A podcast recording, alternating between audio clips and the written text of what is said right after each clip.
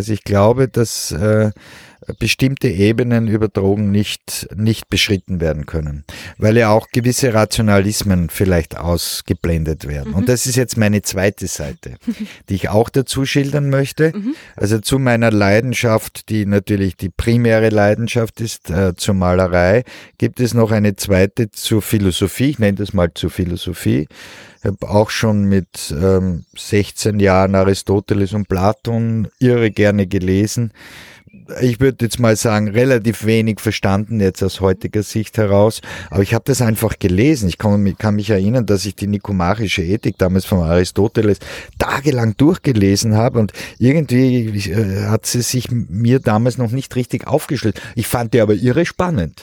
Ja, also es ist, das ist eben dieses, vielleicht dieser schöne Vorteil, den man in der Jugend hat, dass man Dinge spannend findet, ohne da überhaupt zu verstehen. Mhm. Es ist einfach das Interesse, der Drang, die innere Motivation, die einen da leitet und äh, einen auch Dinge ausprobieren lässt, obwohl man noch gar nicht richtig weiß, was da abgeht und so. Aber die nikomarische Ethik, weiß ich also, ist ja heute auch noch nach wie vor eines der großen philosophischen Werke, ist überhaupt mhm. keine Frage. Aristoteles ist für mich auch, jetzt haben wir von den Philosophen einer der ganz großen, ja lese ich auch heute noch immer gerne. Mhm. Ähm, also diese zweite Seite, die hat mich auch beschäftigt und war sozusagen eine Ergänzung, hat mich auch begleitet. Deswegen habe ich zunächst Malerei studiert und anschließend vielleicht auch aus diesem Grunde Philosophie, weil ich wissen wollte, ähm, wie es mit der zeitgenössischen Philosophie ist. Was lernt man natürlich am besten an der Uni, mhm. weil sich durch all diese Bücher durchzuwälzen und auch äh, durch diese ganzen formalsprachlichen Dinge, die man ja dann an der Uni lernt, äh, wäre jetzt im Eigenstudium ein bisschen schwierig gewesen. Also es hat einen Vorteil gehabt, äh, da das Studium in Salzburg, ich habe dann in Salzburg eine Philosophie studiert oder Philosophie zu studieren begonnen und äh, dort war das eine analytisch-mathematische Richtung eher und entsprechend entspricht meinem Naturell, würde ich sagen. Ich bin nicht so der literarische Philosoph.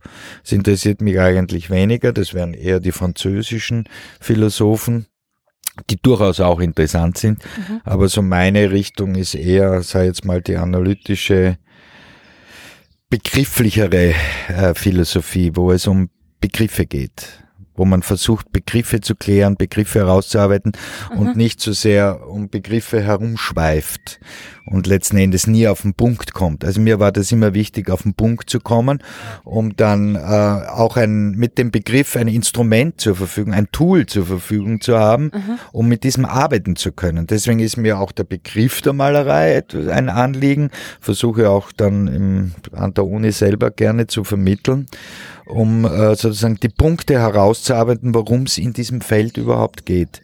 Weil man doch in der Regel relativ schwammige Vorstellungen von all diesen und auch ja. natürlich von der Kunst hat. Ja. ja. Ja, da kommen wir später dann Da können wir dann mal, später noch gerne noch, drüber reden. können wir auch noch quatschen. Ich finde es aber witzig, weil du meintest so, das ist eingeleitet und da sagst du, ja, das, also ich bezeichne das Ganze als Baustelle und jetzt erzählst du so und ich denke mir so, Alter, es scheint jeder Schritt war so, ja, ähm, das Farbfeld, ich werde Maler, ich brauche Philosophie. Wie, das klingt so, als hättest du vorher schon wie so Dramatic Irony, also du oder sowas, ja, wenn man so hört. So, oder es klingt klar, das ist klar, aber in Wirklichkeit sind das alles Baustellen für mich, ja, weil das immer, ich war vielschichtig, das kommt nämlich vielleicht dazu, vielleicht ja. deswegen auch Baustelle, ja. Also ich war nicht ein mhm. schichtig sozusagen oder einseitig, nur auf Malerei bezogen, sondern es haben mich wahnsinnig viele andere Dinge nebenbei ständig interessiert. Mhm. Ja. Also wissenschaftliches Feld äh, so und so generell. Naturwissenschaft genauso wie Geistes, am Anfang mehr vielleicht Naturwissenschaften. Äh, sicher hängt auch damit zusammen, dass mich jetzt die Farbtheorie als solche auch beschäftigt hat. Mhm. Äh, das sind aber alles Baustellen, ja. Also mhm. das sind immer kleine Ziegelschritte, sage ich jetzt mal, zum Gebäude. Mhm. Und wie riesig dieses Gebäude ist, äh, habe ich erst im Laufe der Jahre so mitbekommen. Ja? Mhm. Also Malerei ist eben, wenn man es wenn man's jetzt wirklich universeller sieht, Malerei mhm. ist im Grunde genommen ähm, mit der Wissenschaft gekoppelt, so sehe ich das heute. Ja, es ist also nicht etwas von der Wissenschaft getrenntes. Gibt es auch schon vom Leonardo diesen Ausdruck. Ja. Die Wissenschaft ist im Grunde genommen für den Leonardo, sage ich jetzt mal, ähm, auch ein Baustein, mhm. um sozusagen Dinge äh, besser verstehen und in den Griff zu bekommen und bestimmte Untersuchungen, die ja vom Leonardo schon sehr empirisch für die damalige Zeit sehr fortschrittlich, sage ich mhm. jetzt mal, gemacht worden sind. Ähm, äh, anatomische Studien wäre jetzt nur ein Beispiel, ja, wie er die, den Körperbau studiert, wie er die Muskeln studiert und das alles und das dann einfließen lässt in die Malerei, aber sich nicht davon sozusagen vollkommen beherrschen lässt. Das mhm. ist der entscheidende Punkt. Das heißt, die Wissenschaft ist eine Dienerin der Malerei und nicht umgekehrt die Malerei eine Dienerin der Wissenschaft. Das ist, glaube ich, ein interessanter Gedanke, der mich auch immer wieder beschäftigt hat und wo ich mich auch von manchen Künstlern unterscheiden, scheide, sag ich jetzt mal, Beispiel konkrete Kunst, wo es viele Künstler gibt, die sozusagen wie angewandte Mathematik machen. Ja, das lehne ich grundsätzlich ab. Äh, aus diesem Grunde. Äh, warte mal ganz kurz. Konkrete ja, Kunst. Konkrete Kunst. Nur mal kurz. Äh, also Richard Paulose beispielsweise wäre jetzt ja. oder Bill äh, wären jetzt Namen. Äh, das sind jetzt berühmte Namen, aber mhm. es gibt jetzt diese Richtung der konkreten Kunst, die ab den 30er Jahren mhm. äh, sozusagen von Duisburg herkommen, sozusagen sich einen Namen verschafft, mhm.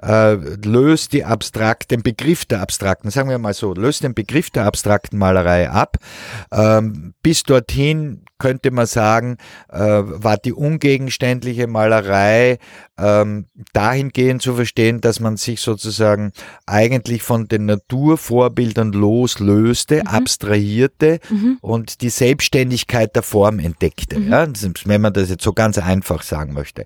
Und die konkrete Kunst äh, stellt eben das schon auf als an den Anfang, dass die autonome Form sozusagen die losgelöste Form der Beginn ist. Okay. Während bei der abstrakten Kunst die losgelöste Form das Ziel ist. Ja.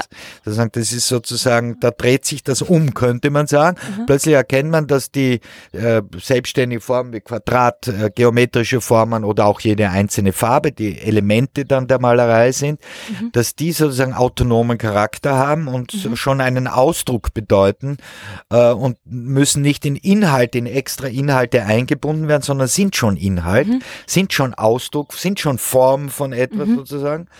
Und ähm, mit dieser konkreten Kunst beginnt das sozusagen äh, konkrete Gestalt anzunehmen. Mhm. Und ähm, wird dann, ich würde sagen, bis in die 50er, 60er Jahre hinein doch eine der tonangebenden Begrifflichkeiten für die ungegenständliche Malerei oder mhm. ungegenständliche Kunst. Dann ab den 60er Jahren, sag das mal ganz kurz, ja, ja, ja. Äh, zur Erläuterung, ab den 60er Jahren gibt sicher einen neuen Schub, der eher aus Amerika kommt, würde ich jetzt meinen. Bis jetzt, bislang, äh, oder bis dorthin kam es mehr aus Europa, dieser Schub. Gut, wir wissen, durch die beiden Weltkriege und vor, vor allem durch den Zweiten Weltkrieg ist ja so und so eigentlich äh, vieles von diesem Programm, wenn man das jetzt so sagen kann, zerstört worden oder zersplittert worden. Ging dann in Amerika sicher teilweise weiter. Dort war das offener, wurde auch anders gehandhabt. Ähm, dann kamen natürlich die amerikanischen Entwicklungen dazu, die mit dem abstrakten Expressionismus vielleicht jetzt so die, in die Moderne so sehr stark einbrachen und dann über die Pop Art und Minimal äh, Art sozusagen dann in sozusagen ganz neue Dimensionen beschritten haben, die schon ihre Wurzeln in, in der europäischen Kunst haben, ganz eindeutig, aber die ganz neue Wege, ganz neue Ausrichtungen Richtungen angenommen haben. Also man könnte sagen, die konkrete Kunst mündet im gewissen Sinne in die minimalistische, konzeptualistische Kunst hinein, mhm. ähm, teilweise auch selbstständig natürlich äh, und davon abgesetzt auch. Ja. Aber trotzdem sehe ich das irgendwie so als eine, einen Entwicklungsstrang.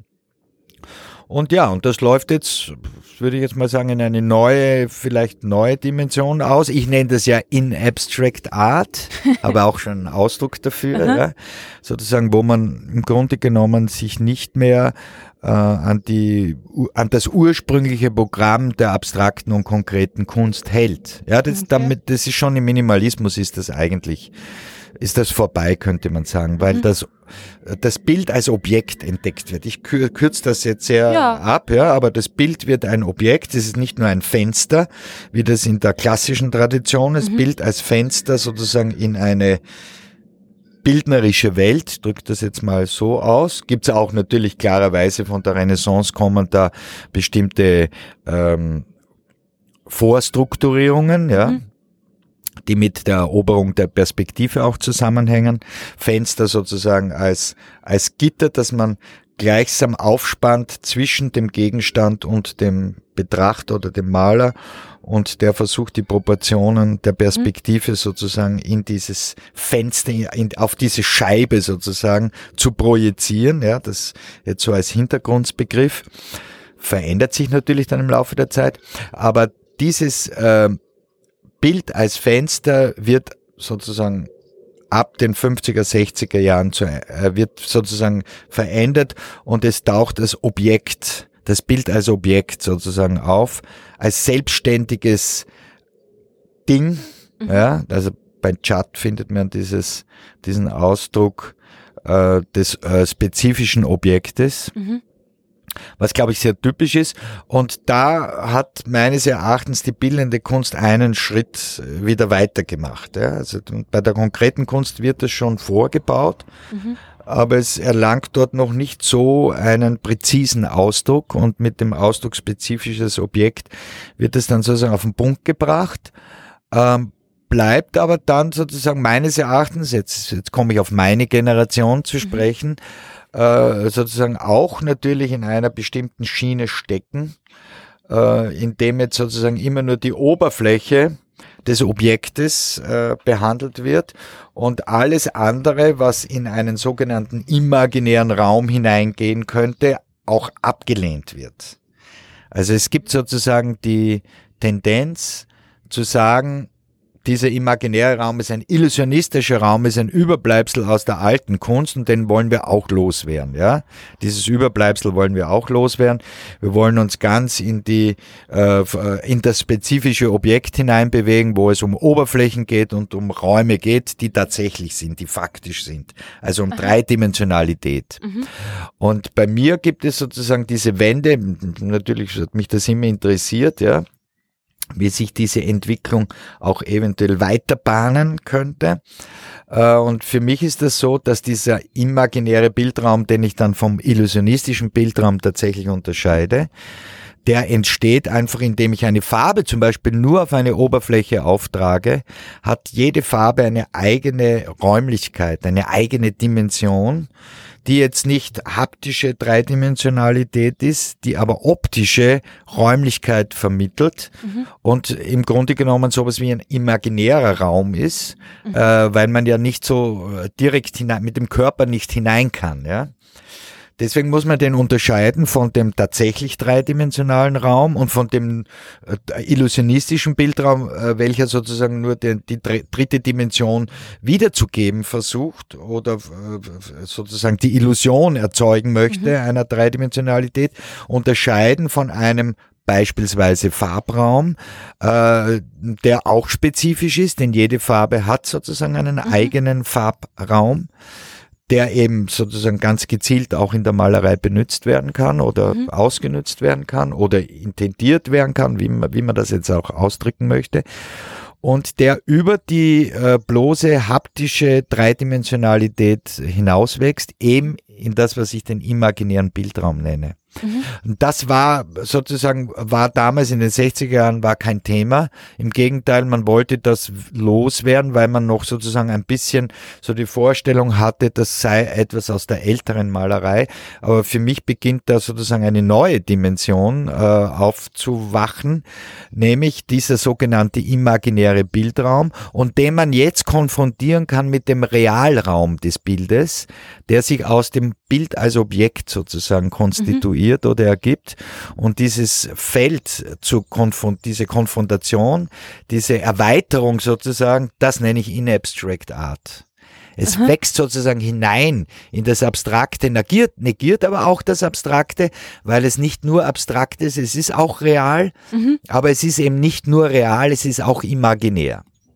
So ganz kurz, soll ich mal Stopp machen? Ja, ich würde sagen, wir machen den Wein auf und lassen das mal sacken. Okay. Einverstanden.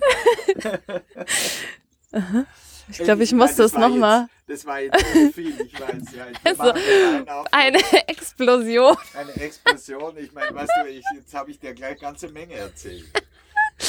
Ja, ich glaube, ich bin, ich war so, am Ende habe ich so überlegt, okay, Moment, irgendwie überschlagen sich hier die Jahrzehnte, habe ich das Gefühl. Ich in meinem ja. Kühl, gell? Das muss auseinandergepopelt werden.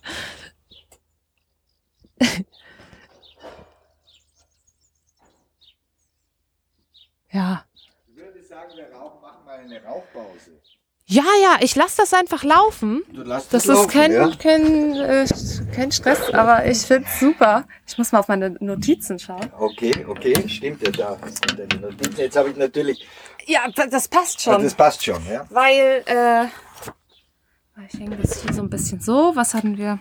Ja, im Prinzip, ich bin so baff einfach, weil ähm, für mich ging es so darum, so, okay, welche Themen, wie ging's los, ja, mit welchen Themen hast du dich beschäftigt und so, oder welchen Fragen. Ich meine, was, was mich nochmal wirklich auch, vielleicht nur kurz, ähm, aber so die, die anfänglichen mhm. Fragen und, und wie du auch, also du hattest ja schon gewisse Vorstellungen, als du an die Uni dann gegangen bist, also von dem, was dich interessiert.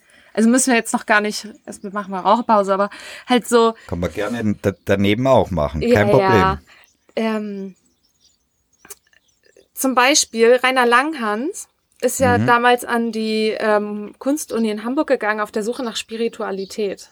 Natürlich, das war damals für mich auch ein Punkt. Ja, also so ja? diese, diese Beweggründe. Und was, weil ich finde das immer, mhm. ich kenne das ja immer nur so, ja, äh, diese typischen, ja, also früher haben wir dies und jenes gemacht. Und ähm, mich würde das mal so interessieren, so welche Stimmung kam, gab's da, wo, wo hat's dich hingezogen, wo wolltest du mitmachen, ähm, an welche Institute bist du gegangen, wo hast du rübergeschaut, wo waren die coolen, also jetzt vielleicht an der Uni, aber vielleicht auch woanders, wo war, wo ging's ab? Was ja, ging ja, ab? Ja, also das ist eh schon ein bisschen erzählt von der Musik. Genau, das, also das würde ich mal sagen, von der Grundstimmung, das war sicher, ich war jetzt wir, vom Alter her, äh, bin ich sozusagen ein verspätetes Hippie-Kind, ja. ähm, also das heißt geboren 56, falls dich das interessiert, ja. Okay. Geboren 1956. Das heißt, ich war in den 70er Jahren gerade in der Pubertät, so könnte man das jetzt äh, Anfang 68, zwölf Jahre alt, ja. Mhm. Äh, das heißt, ich, ich war ein bisschen zu jung für die 68er Bewegung, weil die waren dort schon Studenten. Ja.